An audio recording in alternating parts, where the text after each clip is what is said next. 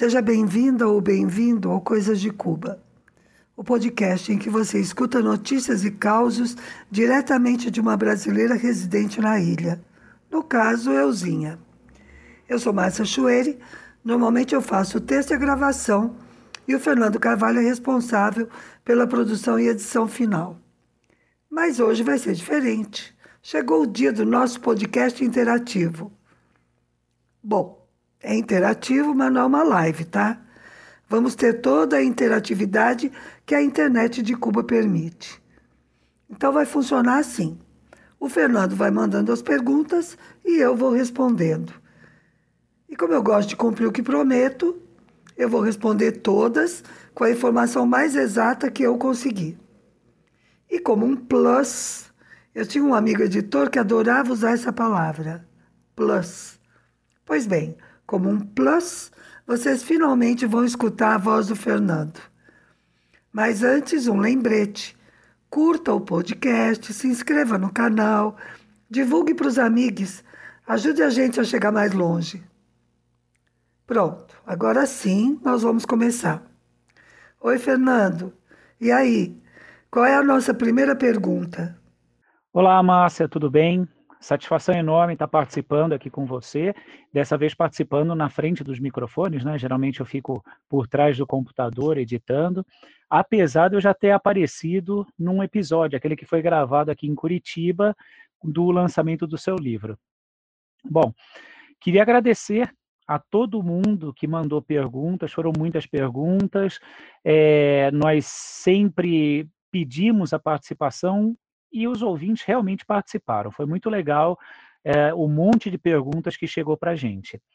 Eu acho que a primeira pergunta que eu, que eu vou fazer é uma pergunta que sempre chegou muito para a gente e ela é ideal para você. Tá? Eu vou fazer duas perguntas em uma. A primeira, como fazer para morar em Cuba e como fazer para passear só em Cuba? Então, essa é uma pergunta que muita gente faz nas nossas redes sociais, todo mundo querendo saber como morar em Cuba ou só como passear. E eu acho que nisso daí você é a pessoa ideal para poder responder para a gente. Eita, é verdade. Por isso que é bom ter sócio com boa memória, tá vendo? Eu tinha me esquecido de comentar isso. Então, esse podcast que o Fernando mencionou foi o que nós gravamos em Curitiba e que é um vídeo. É o único em que nós aparecemos pessoalmente, inclusive o Fernando. Porque a história foi assim: eu fui para Curitiba para o lançamento do meu livro e finalmente a gente se conheceu pessoalmente. Nós trabalhávamos juntos por internet. E foi também a Carmen Diniz, do Comitê de Solidariedade a Cuba do Rio de Janeiro, foi até Curitiba só para nos conhecer pessoalmente. Nós já trabalhávamos com o comitê também. E aí foi um encontro super legal. Eles foram ao lançamento do livro, o Fernando até fez as fotos.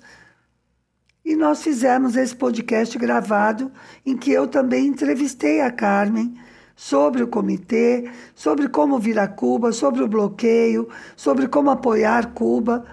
Foi muito bom. Se você ainda não viu, é o podcast número 30.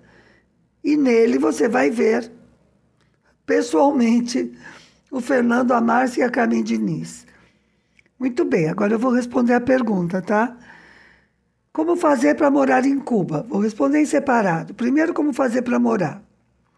Bom, eu não recomendo morar clandestinamente em Cuba, porque eles têm bastante controle de entradas e saídas de estrangeiros não vai ser preso, não vai ter um escândalo internacional, não é isso. Mas não faz muito sentido tentar fazer isso. Para morar legalmente, claro, ou seja, residir temporariamente, como no meu caso, você precisa estar trabalhando, ter um contrato de trabalho, como eu, ou estar estudando, ter uma relação com alguma instituição de ensino. E aí você tem residência temporária pelo tempo do seu contrato ou do seu curso que você estiver fazendo. Para morar como residente permanente, para ser residente permanente, o melhor caminho é se casar com um cubano ou cubana. Eu não conheço outro. Pode existir, eu não conheço profundamente a lei. Mas todo mundo que eu conheço que é permanente foi dessa maneira. Ah, eu poderia ser, por exemplo, porque eu tenho uma filha cubana, meio cubana, meio brasileira. Essa também é uma possibilidade. Mas eu recomendo que, se você quer passar um tempo aqui, você procure vir para estudar ou um trabalho. Trabalho não é tão fácil. Aí deixa eu esclarecer um detalhe. Residente temporal, é, temporário, perdão, não tem direito nem à saúde nem à educação, tá? Gratuitas. Isso é reservado aos cidadãos cubanos residentes em Cuba e aos estrangeiros residentes permanentes. Só para passear é muito fácil, porque tirar um visto cubano é muito fácil. Então você compra sua passagem e pede o visto. Ah, normalmente a própria empresa aérea, pelo menos a Copa, é, faz isso, ela mesma agencia o visto. Eu digo Copa porque é a empresa aérea que vende passagens direto para Cuba. Ou seja, a passagem, não o voo, tá? Você compra uma passagem para Cuba, a sua bagagem é despachada para Cuba e você faz uma parada na cidade do Panamá, que pode ser longa ou curta, dependendo da passagem que você compre. E aí, se você vem dessa maneira, eu recomendo que você já faça reserva de hotel, aluguel de carro, tudo isso por internet antes de chegar. Vai facilitar a sua vida. Fazer já estando aqui é bem mais complicado. Não é obrigado a ir para um hotel. Você pode ficar numa casa legal, né? Uma casa que tem licença para alugar. Sai mais barato que hotel. E aí você vai conhecer melhor como vivem os cubanos também. Essas casas muitas vezes também oferecem serviço de transporte, que se chama transfer, né? Transfer aeroporto, essas coisas. Ou eles têm um carro, ou eles conhecem alguém que tem. Mas para alugar carro, é melhor alugar pela via oficial e eu recomendo que faça já desde antes, que você programe bem suas férias e venha com isso resolvido. Acho que é isso. Se você achar que eu fiz uma resposta muito rápida, incompleta, me avisa, Fê. Tá bom? Não, Márcia, perfeito. Acho que deu para entender bem. Aliás, um monte das perguntas que chegaram para a gente foi justamente dessa parte de turismo, como fazer para viajar, tudo. Inclusive, tem algumas aqui que eu vou até tentar juntar várias em uma só, né? É com relação uh, à unificação das moedas. Então, como é que ficou o preço de produtos, de serviços, tal, após a unificação das moedas, tanto para quem é turista como para quem é morador? E aí outra pergunta que é, é bem bem categórica, assim, que o pessoal faz bastante, são os preços de aluguel em Havana. Aqui, eu acredito que o pessoal esteja falando mais como aluguel, uh, como turista, essas pessoas que alugam as casas para moradia, ou você pode também falar um pouquinho sobre o aluguel para moradores. Enfim, é como é que está essa questão da moeda, a unificação da moeda, os preços, como é que ficaram, e o aluguel, como é que está o aluguel em Cuba? Tá, entendi. Vamos lá. É, eu vou começar falando da unificação das moedas, mas antes de dizer como está, eu vou explicar um pouquinho o que eram as duas moedas para quem não sabe isso. Cuba, antes da última reforma, tinha duas moedas. O peso cubano que era, digamos, a moeda corrente para os cubanos. O, os salários eram pagos quase todo em pesos cubanos e os produtos de primeira necessidade, inclusive a canastra básica, eram vendidos em pesos cubanos. Então, também tinha, por exemplo, é, loja de roupa em peso cubano. A história das duas moedas é uma história longa, que eu não vou contar agora. Mas, enfim, paralelamente ao peso cubano, existia o CUC, que era a moeda cubana equivalente à moeda estrangeira ao dólar, mais exatamente. Então, não circulava dólar nem nenhuma outra moeda estrangeira. O que circulava era CUC. Então, eu, por exemplo, que sou estrangeira, eu cobrava, o meu salário era em CUC. Depois eu converti uma parte em peso cubano, era 25 por 1, 24, 25, né? Se era compra ou venda. E o turista que chegava convertia o dólar, o euro, o que ele tivesse na mão, em CUC também. E aí pagava o aluguel, por exemplo, de um quarto em CUC. Com a reforma, a reforma teve como objetivo a unificação das moedas. Teve como objetivo, é, primeiro, igualar mais o tratamento a todo mundo, né? Porque eu tinha salário em CUC, outro tinha salário em peso cubano, a maioria em peso cubano, criava diferenças. É, deixa eu explicar. Quem tinha em peso cubano também recebia uma parte em CUC. Tinha uns estímulos e tal para poder comprar. Se não, podia juntar e trocar na Cadeca, que é a casa de câmbio. Mas tinha uma questão com as empresas estatais, as instituições todas estatais, que tinha que ser resolvido. Por isso tinha que unificar as moedas e tudo virou peso cubano. Quem tinha CUC na mão eles pagaram 24 por 1 e pronto, acabou. Então, por exemplo, o meu aluguel, que era em CUC, passou a ser em peso cubano. Eu ainda não estou falando de aluguel, só para entender. Depois eu vou falar mais de aluguel. Passou a ser em peso cubano. Mas essa reforma das moedas veio junto com outras medidas, que tem a ver, inclusive, com a situação econômica de Cuba provocada pelo bloqueio e agora eu vou ter que falar do bloqueio, embora não seja essa a pergunta. Os Estados Unidos impedem Cuba de fazer qualquer compra em dólar americano. Cuba está proibida de usar dólar americano. Como todo mundo sabe, o mercado internacional é feito em dólar americano. Então, isso é uma grande complicação. Aí, Cuba tinha que, por causa disso e por causa do, de todos os, os impedimentos que o bloqueio coloca, né? para Cuba vender coisas, para Cuba ganhar e tal, é, Cuba precisava arrecadar moeda internacional para poder fazer compras no mercado internacional, para comprar até frango para a população. Porque tem que comprar à vista, porque isso é outra coisa do bloqueio. O bloqueio não deixa Cuba comprar a prazo nem ter crédito. Muito bem, então para arrecadar essa divisa internacional, né, as moedas internacionais, para poder fazer compras. Cuba abriu uma rede de lojas, ou seja, converteu uma parte dos supermercados, principalmente, em pago só em moeda livremente convertível, que não é o seu seu, o seu seu não existe mais. Essa moeda não existe em papel, nada, só existe como moeda no banco. A gente tem uma conta em MLC e tem um cartão de crédito.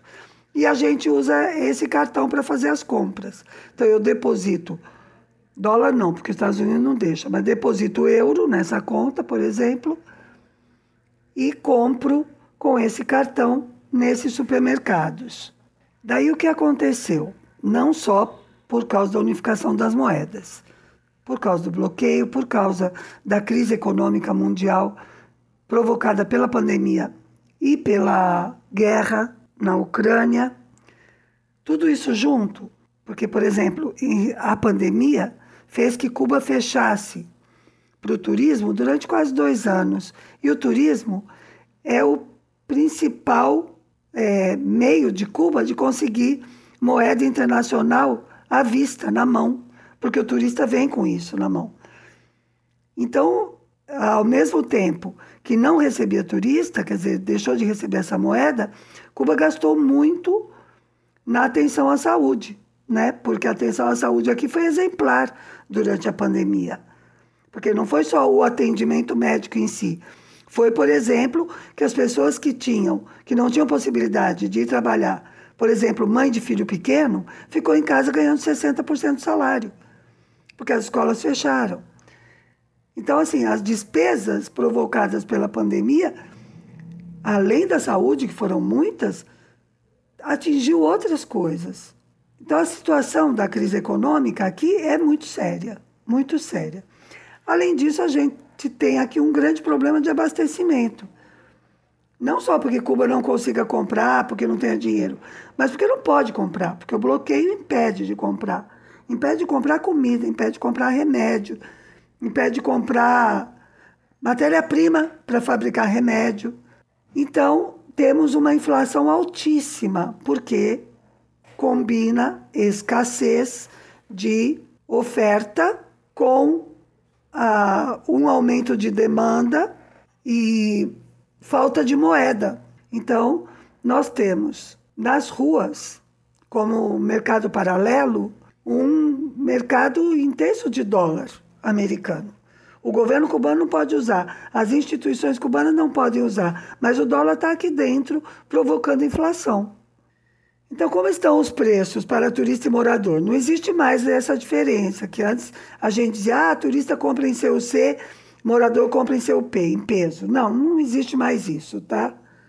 O que existe é isso. Em peso cubano, o produto agrícola, uma parte das lojas, dos supermercados e uma rede que é em MLC, que não importa se a pessoa é estrangeiro ou morador.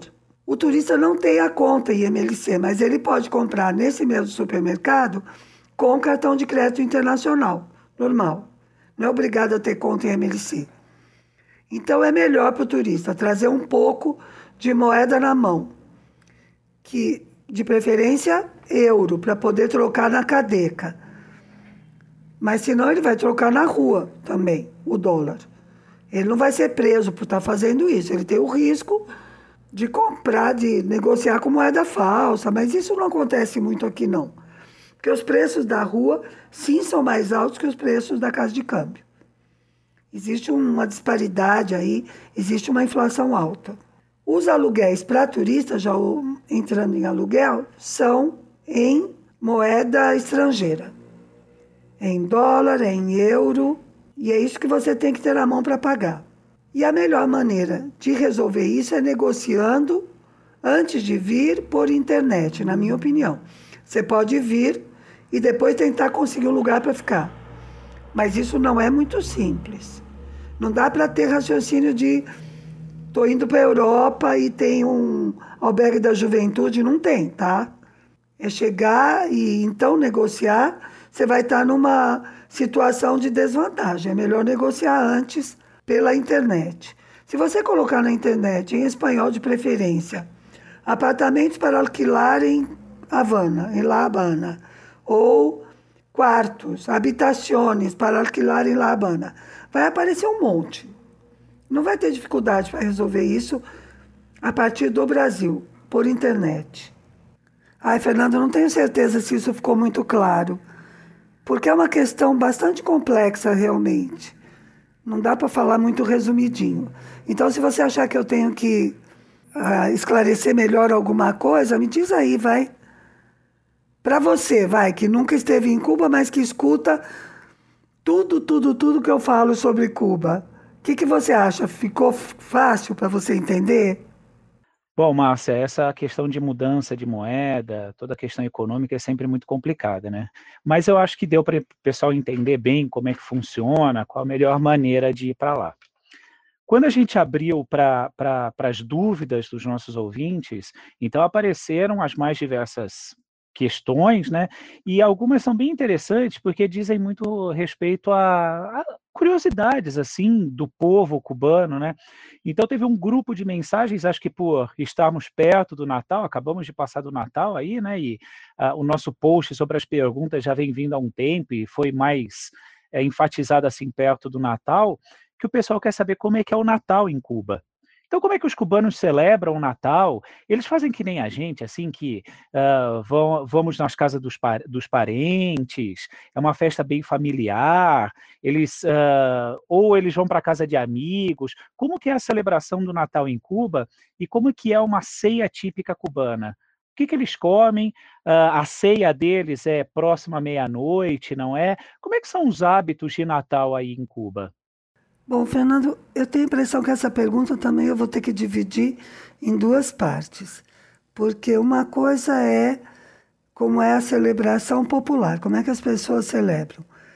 Mas ela, essa pergunta esconde uma outra questão que muitas vezes aparece, principalmente nas redes, aparece como comentário, inclusive no Facebook do canal, que é gente mal informada, enfim, e alguns até com más intenções, né? Que dizem que aqui é proibida a religião, que aqui não se pode praticar nenhuma religião, enfim. Então eu vou dividir aí. Primeiro eu vou explicar a parte, digamos, das relações com a Igreja Católica, que é a celebração oficial e o feriado propriamente. O Natal tinha deixado de ser feriado em 1969. A religião, de fato, nunca foi proibida aqui, como foi em outros países. E também as pessoas não foram perseguidas por praticar alguma religião, nem mesmo os, uh, os sacerdotes. Não foram nunca perseguidos por ser sacerdote. Outra coisa é que no momento da Revolução havia sacerdotes que eram de extrema direita, como há até hoje sacerdotes de direita aqui. Mas havia sacerdotes que, inclusive, praticaram atos contra-revolucionários, francamente contra-revolucionários, considerados criminosos. Isso é uma outra questão. Não é a questão da igreja em si, mas da posição dessas pessoas, né?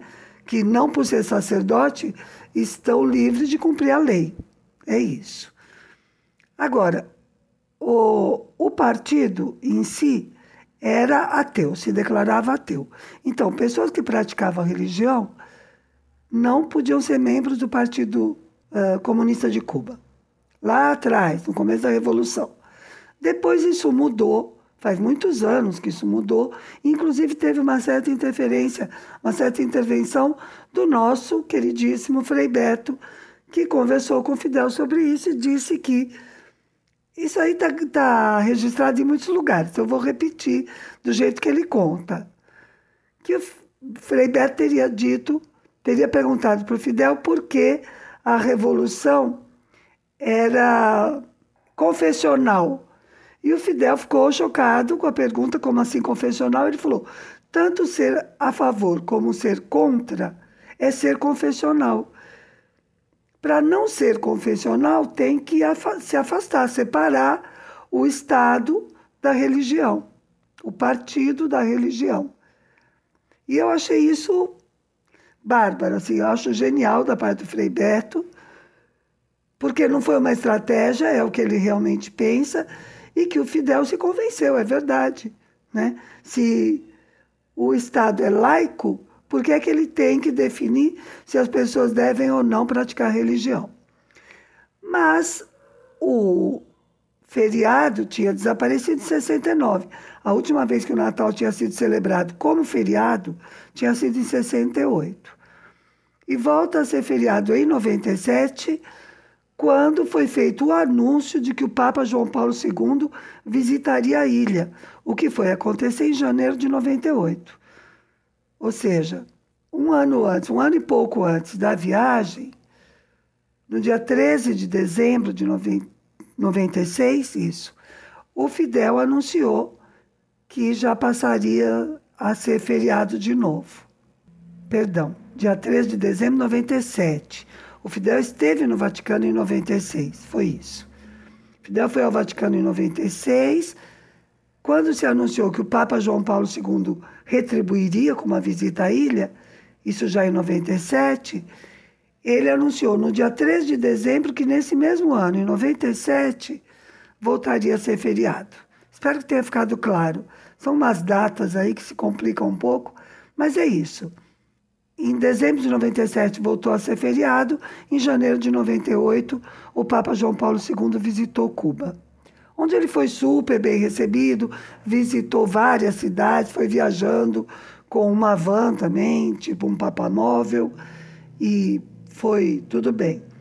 Posteriormente, já com Raul Castro na presidência, é, houve negociações com a Igreja Católica e foram devolvidos alguns imóveis que tinham sido estatizados. Né? É bom lembrar também que a questão com a Igreja Católica tinha um outro viés, perdão, viés. A igreja era proprietária de muitas escolas particulares, quando o, a revolução estatiza toda a educação, que usa, que se cria um único sistema, isso foi sendo feito aos poucos, mas que dá em resultado isso, um único sistema de educação, não existe espaço para a igreja, para a escola particular, como de fato não existe. E a igreja com isso perdeu. Além disso, alguns imóveis, principalmente das escolas, tinham sido estatizados. Muito bem. Essa é a questão, digamos, é, diplomática do Natal, entre Cuba e o Vaticano. Mas religião é muito mais que isso. Religiosidade é muito mais que isso.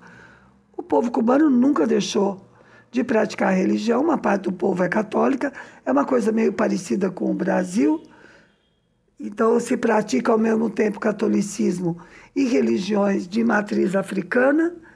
Eu vejo mais religiões de matriz africana aqui que no Brasil, mas isso não quer dizer nada, porque eu sou de São Paulo. Talvez se eu fosse da Bahia, a minha perspectiva fosse diferente. E tem religiões, tem igrejas evangélicas também, que aliás estão crescendo e estão aparecendo, inclusive, o, igrejas neopentecostais. Bom, agora, como é que o povo celebra o Natal? Uma ceia de Natal, é, com tudo que, que manda o protocolo aqui em Cuba, deveria ter congri, que é aquele arroz feito cozido dentro do caldo feijão, porco assado e alguma vianda, salada. Vianda é o que eles é o nome como eles chamam, batata doce, abóbora, é, inhame, né? Que eles preparam com o morro, que eu já até contei como é que faz num outro podcast. Essa é a ceia de Natal e essa é qualquer ceia de festa. Essa é a comida que o cubano mais gosta de comer atualmente. A culinária tradicional cubana é bem mais variada, mas eu acho que foi se resumindo um pouco também, reduzindo um pouco, por causa da disponibilidade dos alimentos. E eu não vou falar de bloqueio de novo, mas tem a ver com bloqueio, tá? Então, essa é a maneira, digamos, de se alimentar, de festejar. Sim, muitas pessoas se reúnem com a família, inclusive vão de um lado ao outro, viajam, mas eles festejam mais o 1 de janeiro. Primeiro porque é feriado desde o começo da Revolução, né? Porque é a data da vitória da Revolução, então unificou a, a data da vitória da Revolução com o Ano Novo, então é um feriado. Esse ano, por exemplo, como cai no, no domingo, o feriado é 2 e 3. Então só começa a, a trabalhar de novo na quarta-feira. Evidentemente, com as dificuldades de transporte, de mobilidade, isso se reduz um pouco, né? Então as pessoas procuram ficar com as famílias nucleares e não complicar muito, porque tá difícil mesmo se mover. Mas sim, tem gente que viaja, inclusive, vai para outra província porque a família é de lá, aí já passa Natal e Ano Novo. Tem também esse problema de tirar férias, todo mundo quer tirar férias em dezembro. Igual, igual que a gente conhece no Brasil. É, Márcia, é, é, interessante como esse negócio, essa época de Natal, independente de você ser ou não religioso, todo mundo acaba se mobilizando, né? Isso acho que tem muita semelhança entre Cuba e o Brasil. Mas assim, quando a gente fala de, do podcast, que eh, tem um podcast que fala sobre Cuba, algumas perguntas elas são básicas, né? Então, uma das perguntas que a gente mais recebe e recebemos muito nessa campanha que nós fizemos é qual o, segredo do sucesso da educação e da saúde em Cuba? Que a gente escuta falar tanto que, apesar de ter poucos recursos, é uma educação de excelência, uma saúde de excelência. Qual que é o segredo de Cuba para ter esse, essa saúde, essa educação tão privilegiadas, que é algo que a gente gostaria tanto de ter aqui no Brasil? Bom, Fernando, eu acho que tem alguns segredos para esse sucesso. Tem a ver com a história da formação dos dois sistemas, né, de saúde e educação, tem a ver com os princípios da Revolução Cubana, do partido, do Estado cubano, de que saúde e educação são direitos dos cidadãos e por isso são públicos, gratuitos. É um sistema único, tanto saúde, né? Existe um único sistema de saúde para o país inteiro, um único sistema de educação para o país todo, em todos os níveis. No caso da saúde, tem a formação dos profissionais, que também é muito importante para o resultado, porque, o, inclusive, o, os jovens né, brasileiros que vêm estudar eh, medicina aqui, sempre que se pronunciam, dizem isso, que aqueles aprendem que a, ser profissional de saúde é, é outra coisa, é uma, é uma entrega, não é só o trabalho e ter uma remuneração justa pelo seu trabalho, que tudo isso é importante para todo mundo, mas no caso do profissional de saúde, tem uma entrega, uma doação, um, um gesto né, de humanidade com o outro, que é muito diferente da formação no Brasil, por exemplo. E eu estou falando dos profissionais, isso acontece na educação também. A formação dos profissionais de educação aqui é muito cuidada, no sentido de que é, de assegurar que onde estiver a escola cubana, seja no, num bairro central de Havana, seja no alto da Serra Maestra, os alunos vão receber a mesma qualidade de ensino. E qualidade de ensino tem muito a ver com a formação do profissional. Faltam recursos? Claro que faltam. Falta na saúde e falta na educação também. Podia ser muito melhor, podia ser muito mais confortável. Tem escolas que têm janelas sem vidro, que às vezes fica sem água, que os banheiros não estão nas melhores condições. Tem, tem isso em Havana, inclusive. Mas o sucesso da educação não está aí, né? Está na formação do profissional, está na, no vigor, no vigor no sentido de força, né? Do sistema.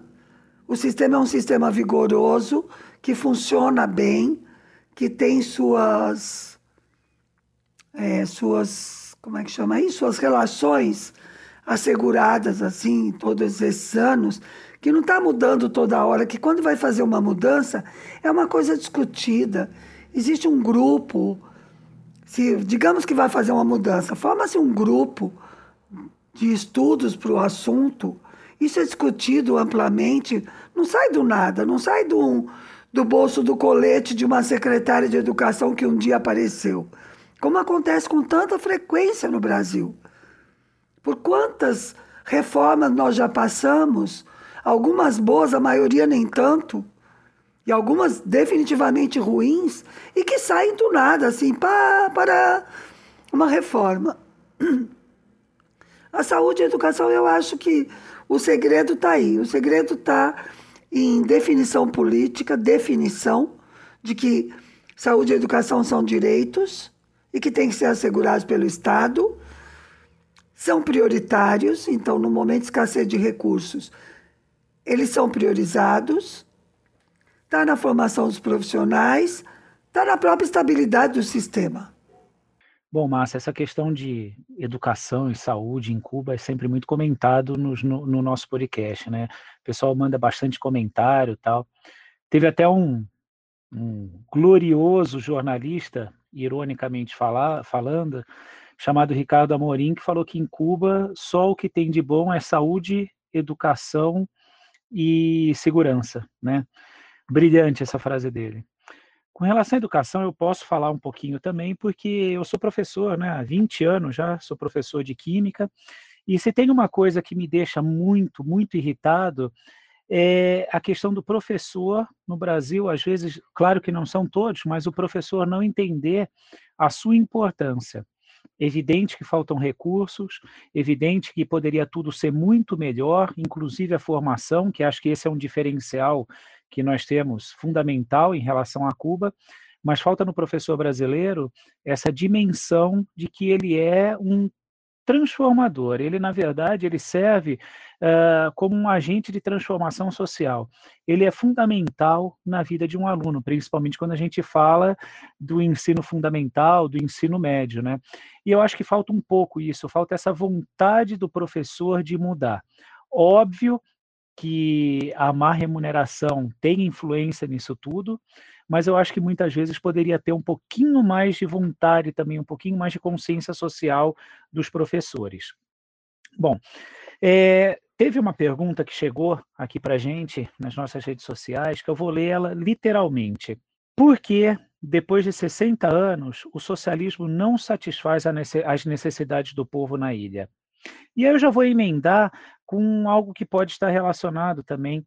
É, como que está a questão da alimentação do povo na ilha? As pessoas estão passando fome em Cuba? Como que é essa questão da segurança alimentar na ilha? Eita, essa pergunta é capciosa. Eu tinha visto já a pergunta, porque entrou pelas redes, essa de por que o socialismo não satisfaz as necessidades do povo em Cuba, depois de 60 anos. E eu pensei bastante, na verdade, nela, sabe? Primeiro que eu acho ela um pouco maliciosa, capciosa mesmo. Então eu vou assim fazer com mais cuidado essa resposta, de uma maneira mais cuidadosa e didática. Primeiro, eu queria dizer que ela parte de duas premissas falsas. A mais importante, não satisfaz as necessidades do povo em Cuba. Quem está afirmando isso? Porque ele parte como se isso fosse um pressuposto, né? E a outra é, a outra premissa, o socialismo não satisfaz as necessidades. A premissa é que Cuba está em pleno socialismo. Então vamos. Primeiro, o próprio Partido Comunista de Cuba, o próprio governo cubano e os intelectuais aqui e os revolucionários comprometidos com o processo dizem claramente que Cuba está construindo seu caminho para o socialismo. Não há socialismo pleno, até porque, como a gente aprendeu a duras penas, quem não sabia antes, porque, modéstia à parte, eu era da linha que afirmava isso, mas enfim. Não existe socialismo em um só país, não é possível uma ilha, é, nesse caso, uma ilha metafórica, não só ilha concreta aqui, Cuba, uma ilha socialista num mundo, né, num mar, num oceano capitalista. Isso não é possível. Ah, o que sim é possível é que haja países como Cuba, como outros países, que optaram por um outro sistema que resistem à pressão dos países capitalistas que persistem em serem independentes e terem uh, poder sobre seu futuro, sobre sua construção de sistema socioeconômico. Eu acho que Cuba, nesse caso, é heróica, né? porque é uma ilha pequenininha, sem recursos naturais, ao lado do maior monstro imperialista da história, que são os Estados Unidos, está apenas 90 milhas. Os Estados Unidos tentam dominar Cuba há mais de 100 anos. Então, é, Cuba não é plenamente socialista. Cuba optou pelo socialismo. Cuba está construindo a duras penas, contra vento e maré, lutando contra um bloqueio de mais de 60 anos, um bloqueio extremamente abrangente, porque as pessoas dizem embargo, mas não é embargo.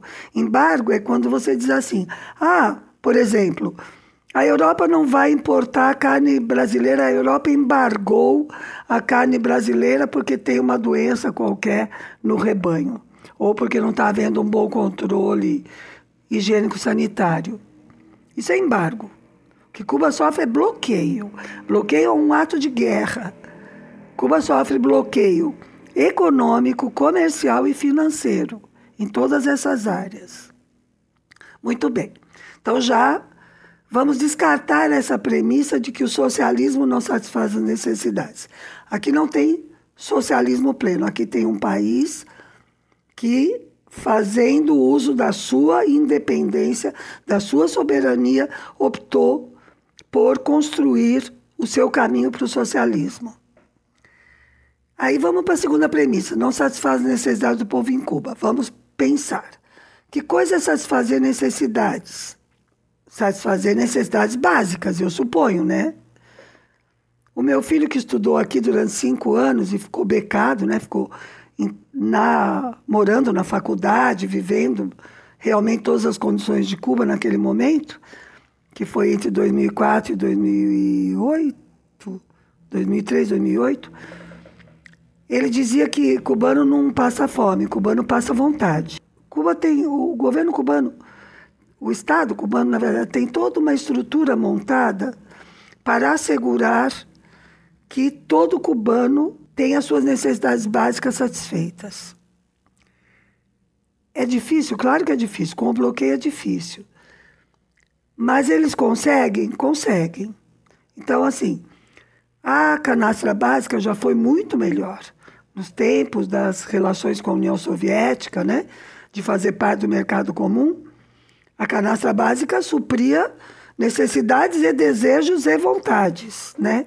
Tinha roupa, tinha bolo no dia do aniversário, tinha lua de mel. Eu ainda peguei lua de mel num hotel quando eu me casei aqui, em 2002. Deram, o Estado dava de presente uma estadia num hotel quatro estrelas aqui. Então, já foi muito melhor? Já foi muito melhor. Mas a canastra básica garante alimentos e produtos de higiene, de asseio, de limpeza da casa e de, de higiene pessoal para assegurar condições mínimas. Então, como está a segurança alimentar? Está assim.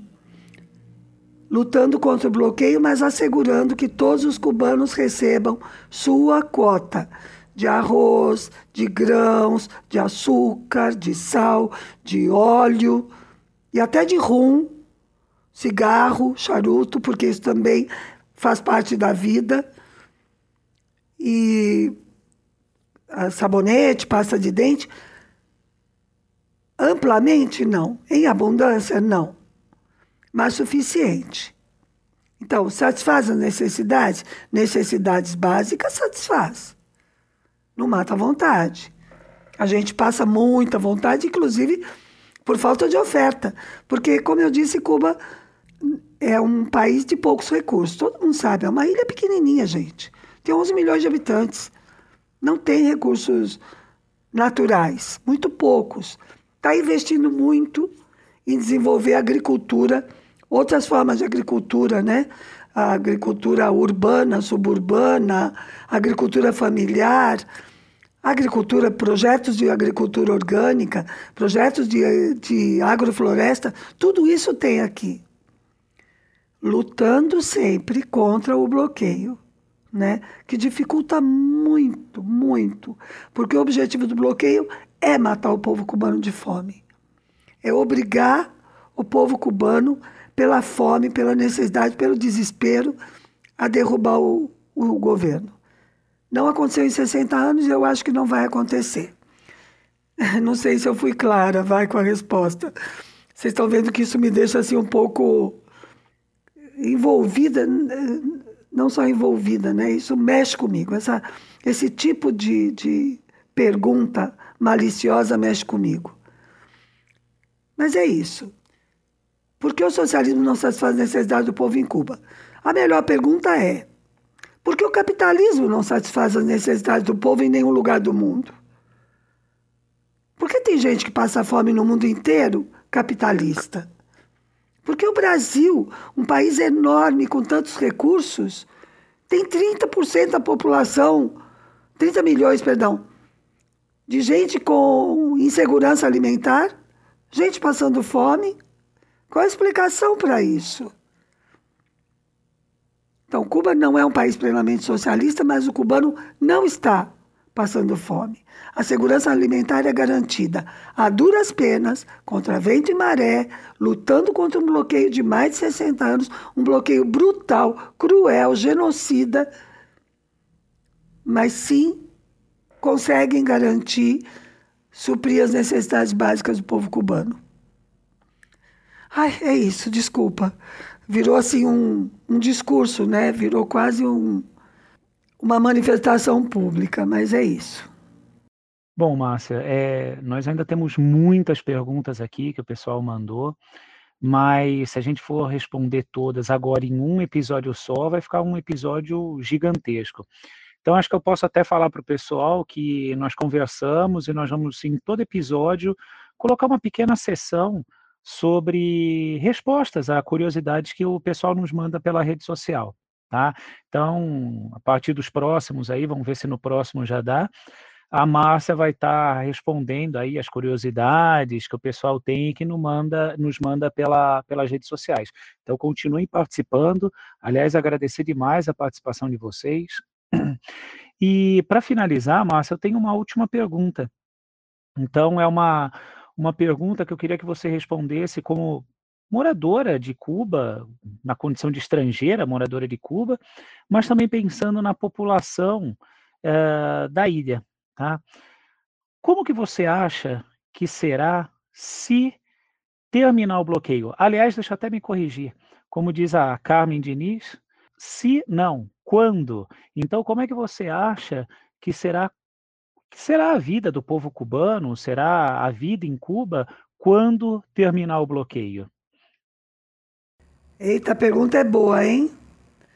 E é um pouco assim, vou pôr em funcionamento minha bola de cristal. Mas antes de responder, eu quero comentar o seguinte: gostei da ideia, na verdade, eu ia justamente dizer isso.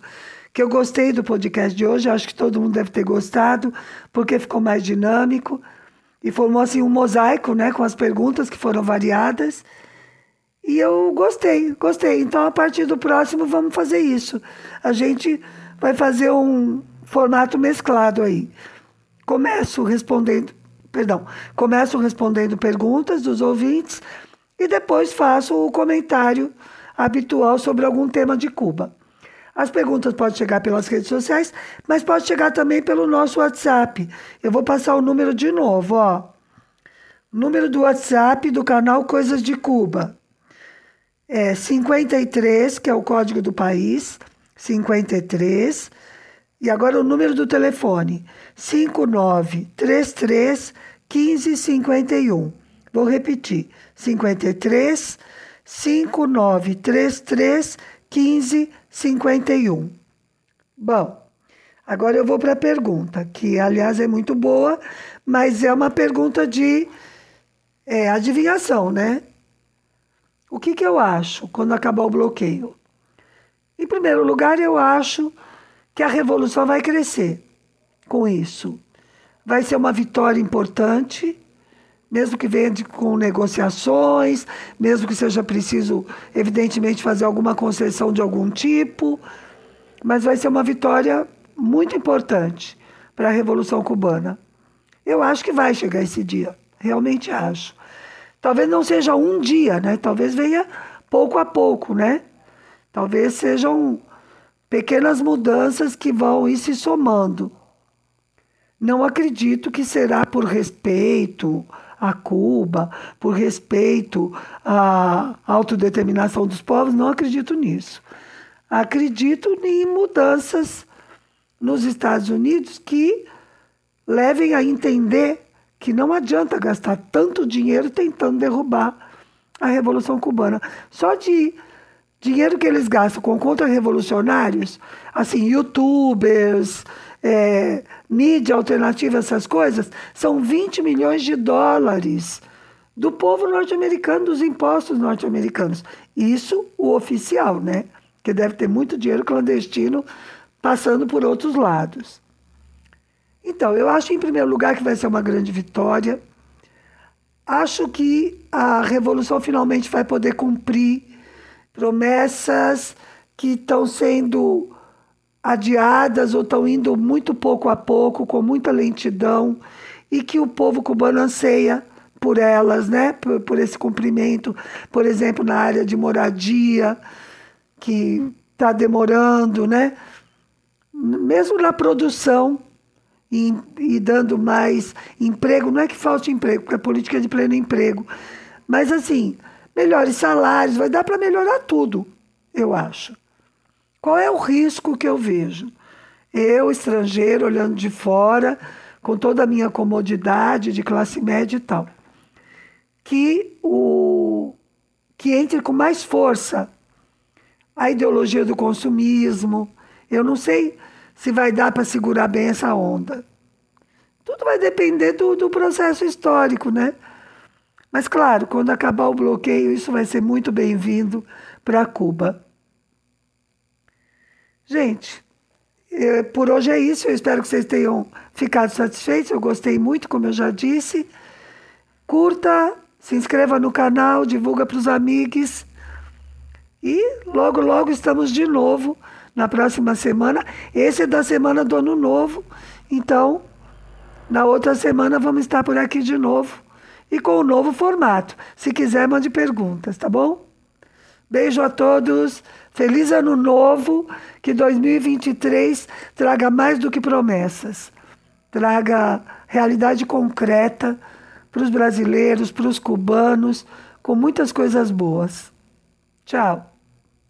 Ah, não, peraí, faltou dizer uma coisa. Eu vou deixar para vocês um vídeo e que é uma coisa muito pessoal minha, que é o seguinte, é de um grupo feminino, um grupo musical feminino chamado Zurita e Buena Vibra. É, Zurita é uma psicóloga amiga minha, que fez mestrado comigo no ano 2000. E quando eu cheguei em 2019, ela me procurou e nós marcamos de nos encontrar e a pandemia não nos permitiu, como tantas outras coisas, né? Mas elas uh, tocam música tradicional cubana com ritmo, um estilo muito próprio. Eu acho assim que tem boa vibra mesmo chama Buena Vibra, mas com trocando as letras, né? Com W no lugar do B e tal. Uma brincadeira com, com o espanhol. Mas elas trazem mesmo boa vibração. Então, vai de presente de ano novo, tá bom? Surita e Buena Vibra cantando El Chan Chan.